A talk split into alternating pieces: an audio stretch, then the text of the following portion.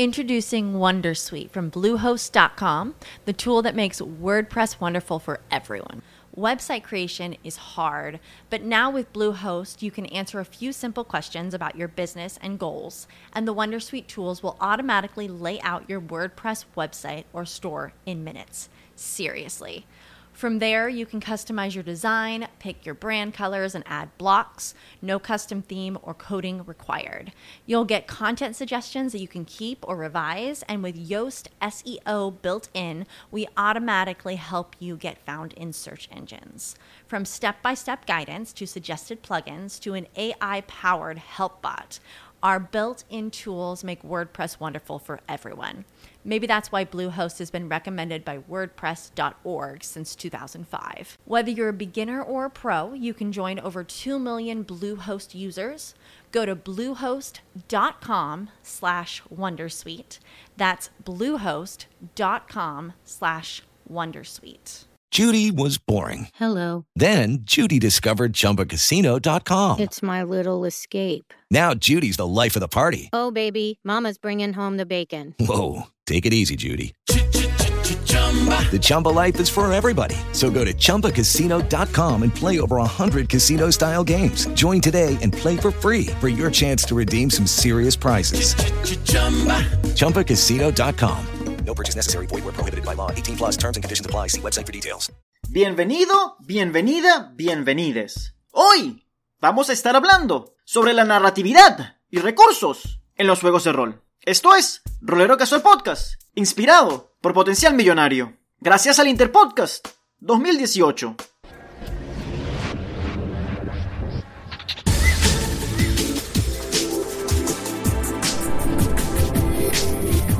Damas y caballeros de todas las especies, esto es Rolero Casual, donde exploramos los juegos de rol desde la ignorancia. Yo soy Azrael, un aprendiz financiero. Como puedes ver, el episodio de hoy es un poquito diferente a los demás. Bueno, la verdad no es tan diferente, la introducción es diferente. Pero eso se debe a que gracias al Interpodcast 2018 nos ponemos el, el- el sombrero de potencial millonario. Y te preguntarás, pues, ¿quién es potencial millonario? ¿Qué es potencial millonario? Pues es un libro escrito por Félix Montelara eh, que te va a ayudar sobre todo a sacar potencial millonario que tienes dentro de ti, financiero, todo lo que es recurso, ¿no? Y escuchando ese podcast fue que surgió el tema que trataremos hoy. Porque, ¿qué son las finanzas sino los recursos de la vida real? Pero antes de ir directamente al tema, vamos con la iniciativa de hoy. Que hoy me llena de dopamina y serotonina y todas esas hormonas de la felicidad. Porque Juan M. Erazo, Erazo, Erazo, te estoy pronunciando bien el apellido, ¿verdad? Bueno, tú me dirás si sí o si no. Dejó la primera reseña del podcast. La primera reseña. Eso- esto es un éxito. Y lo hizo en Apple Podcast, que también es conocido como iTunes, que porque le cambiaron el nombre hace como tres meses. No, quizás más, quizás hace como seis meses. En fin, eso, es- irrelevante. Y, ha hecho que yo sienta que gané 5 puntos de experiencia. Solo me tomó 12 episodios, 2 especiales, pero no importa. Porque bueno, en fin, eso, eso no interesa. Te dejo el enlace para que veas la reseña que me escribió, pero viene, viene, viene escrita por él, pues, así que vamos a leerlo también. Pues. Juan nos dice en la sección norteamericana de iTunes, bueno, en la sección gringa, porque Canadá también tiene su gen, su propia sección. En fin, eso, es, eso, como, eso no importa. Excelente podcast, 5 estrellas. Uf, no puedo creerlo, 5 estrellas, todo lo máximo. Co- Continúa, esa parte la creí yo. Continúa. Azrael básicamente te lleva de la mano frente a todo lo que concierne al mundo rolero. Todo explicado con calma, sin muchos tecnicismos, haciendo ameno el podcast para aquellos que quieren adentrarse en este fantástico mundo. Altamente recomendable. Mira, Juan, o sea, gracias, qué grande eres. De verdad que estoy así como que mi corazón no deja de latir, casi que lo escuchas en el micrófono. La verdad no lo escuchas en el micrófono porque el micrófono no es tan bueno. Pero de verdad que un millón de gracias, un millón de gracias. Porque, si- bueno, te las doy ahorita porque si no te llegaron a través de, de las redes sociales que- que manejo, pues escucharás aquí, pues. Yo sé que, que las estrellas son solo números que alimentan el algoritmo, pero, pero para mí también alimentan el ego y me dan como más ganas de seguir con esto, porque yo sé que este podcast es súper irregular, por eso es casual, además de que soy un reloj casual. Pero de verdad que reseñas como la tuya y comentarios que recibo en los episodios me llenan de ganas de continuar, pues, de seguir adelante. Pero bueno, ya dejamos la, la iniciativa hasta aquí, bien cortita, porque más nadie escribió, la verdad. Y el tema de hoy es la narratividad y los recursos en los juegos de rol. Cada juego de rol tiene diferentes tipos de recursos, incluso juegos de mesa tienen diferentes tipos de recursos que hay que manejar, que hay que administrar. Y eso tiene diferentes propósitos cada uno. Entre ellos está darle peso a la decisión, qué es lo que voy a hacer ahora como personaje y cuáles son las consecuencias de esos actos. sobre todo en los juegos de rol. ¿Qué voy a hacer y cuál es el precio que tengo que pagar? Para muchos, los recursos tienen dos categorías, si se quiere. Recursos mundanos y recursos fantásticos. Siendo los mundanos como aburridos y tediosos, mientras que los fantásticos son así divertidos, entretenidos y súper chéveres y tal y qué sé yo. Pero personalmente, yo categorizo los recursos de una manera diferente. Yo los, los imagino como recursos limitantes o recursos potenciadores. Y lo que los hace especiales, para mí, es su capacidad narrativa o la narratividad que tienen esos recursos. ¿Y qué considero yo un recurso limitante? Un recurso limitante es un recurso que una vez agotado, o que se llega a un valor arbitrario en su, en su reserva o en sus números o en lo que sea, el personaje ve que sus opciones se reducen o están severamente impactadas negativamente. Eh, un ejemplo de esto son los puntos de fatiga en algunos juegos, son sobre todo las raciones de alimentos en el más conocido que es Calabozos y Dragones. Una vez que se acaban las raciones, el personaje empieza a sufrir ciertas penalizaciones, que hay que estar claro que están justificadas, pero en la mayoría de los casos, la gran, el 90% de los juegos, nadie vino aquí a jugar a que su héroe tiene hambre. A menos que esa hambre sea hambre de justicia, de venganza o de poder. Pero, pero más allá de, de esos tipos de hambre, a la gente le da ladilla tendré que estar diciendo, me gasté un sanduchito. Este pan de elfos se agotó. Son recursos que una vez acabados te impiden hacer cosas. Por el otro lado tenemos los recursos potenciadores y un recurso potenciador es en el que una vez utilizado o gastado o marcado de tu hoja, te aumenta las opciones que tienes a tu disposición. O las aumenta o mejora las que ya tienes o impacta positivamente el arsenal de las decisiones que tú puedes tomar. Un ejemplo muy clásico son los, los puntos de magia. ¿Cómo es que se llaman ahorita? bueno, los spell slots, los, los espacios de magia que tienen Calabozos y Dragones, que tú utilizas uno para conjurar un hechizo. Está muy positivo. Tú gastas, gastas uno de esos recursos, haces un hechizo y el hechizo fantabuloso ahora se ha cumplido, ¿no? Otro ejemplo también que me viene a la mente son los puntos de sangre que, que tiene Vampiro por Vampiro la Máscara, donde los utilizas para llamar lo que te hace una figura de la noche lo que alimenta esas disciplinas que tienes, lo alimenta, te hace más poderoso, te hace más fuerte, te hace más inteligente, te hace más de todo, porque estás conectándote con Caín. Son recursos que vas gastando, pero al hacerlo te abre las puertas a un sinfín, bueno, no un sinfín, pero a una mayor cantidad de acciones y de decisiones que puedes tomar. Y entre los dos, o sea, entre esos dos recursos, se encuentra para mí la narratividad, que representa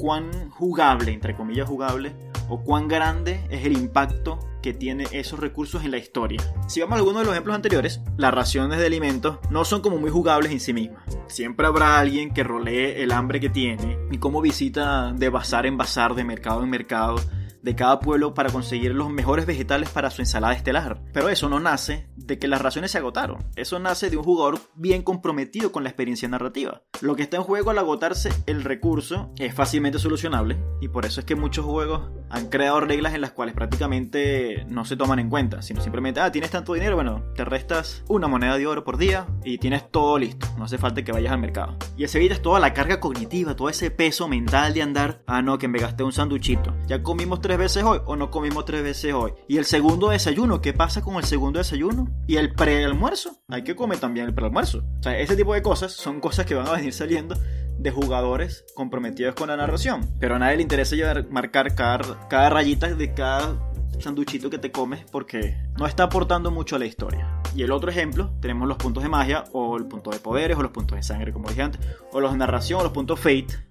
En fin, como lo quieras llamar. Cada punto representa algo concreto y con ese punto, o con ese recurso, puedes lograr objetivos diferentes. Y si lo gastas todos, que son cuando se agotan, a veces te da más poder, cuando los consumes todos de un solo golpe, y a veces simplemente te dejas sin poder. Pero eso es un detonante importante a la hora de afectar la ficción, donde el jugador tiene el control de esos recursos. Porque yo estoy escogiendo gastar mis puntos de magia, mis puntos de sangre, mis puntos fate, mis puntos de narración para conseguir algo que quiero lograr. Pero entre estos dos ejemplos, existe un recurso concreto que es limitante y que casi todo juego tiene y que casi todo jugador pide que exista o que casi todo jugador quiere que, esté en su juego de rol, dependiendo del jugador, pero en la mayoría de los juegos de rol está, que son los puntos de vida.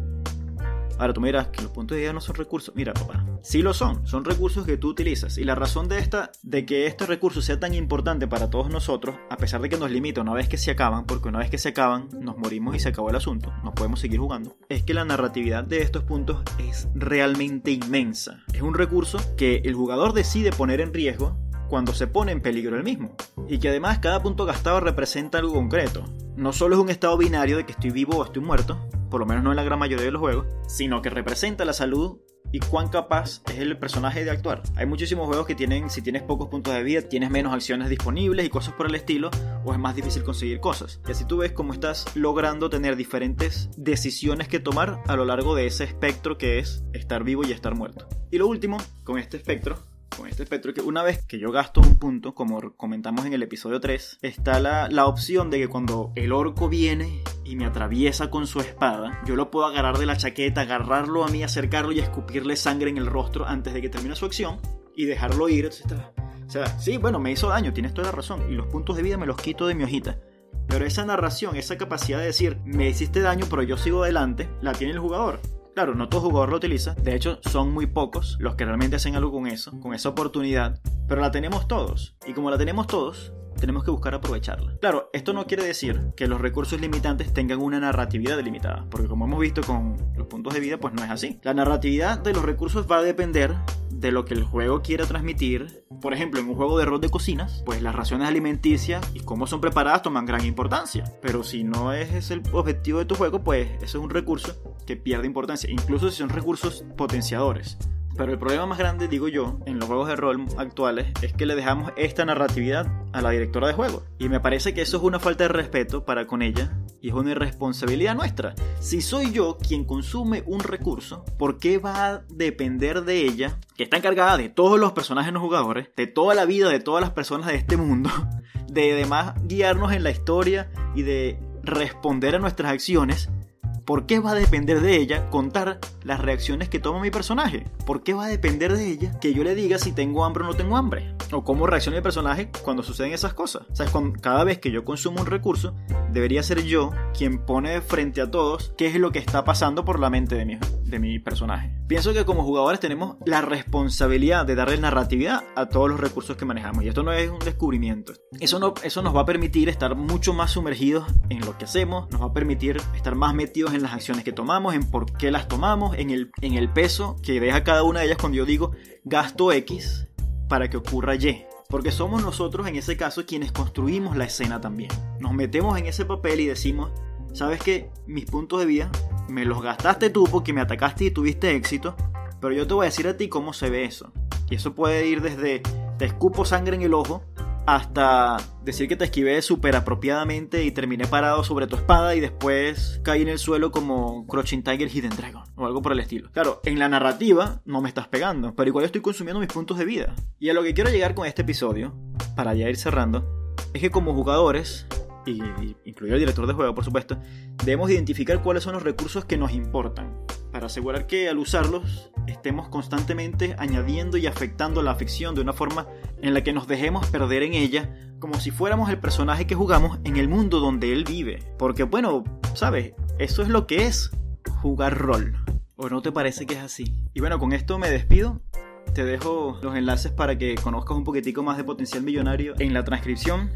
Es un podcast financiero que de verdad no importa dónde vivas, vale la pena escucharlo, de verdad que tiene muchas ideas muy buenas que, que, deberíamos tomar en cuenta, pues deberíamos realmente ayudar. Quería agradecerle también la oportunidad a los chicos de Interpodcast 2018 de, ayudar, de dejarme formar parte de esta iniciativa. Y para ti, pues deja una reseña en tu reproductor de podcast favorito, compártelo en las redes sociales, dile a un amigo o una amiga que dicen que eso ayuda y déjame otra reseña para leerla, porque me gusta leer estas cosas que van a tomar. O déjame un comentario en el blog, todo está bien, todo vale, yo quiero leerlo todo. Porque tus comentarios y sugerencias son bienvenidos a través de tu red social de preferencia, donde me puedes encontrar a mí como Azrael CSS, en todas ellas, menos en Google porque Google te obliga a usar tu nombre y apellido, donde me podrás encontrar como más Azrael Arocha. Yo soy Azrael, despidiéndome de ti, que tengo que ir al banco. ¿Y tú? ¿Tú cómo manejas los recursos en tu juego?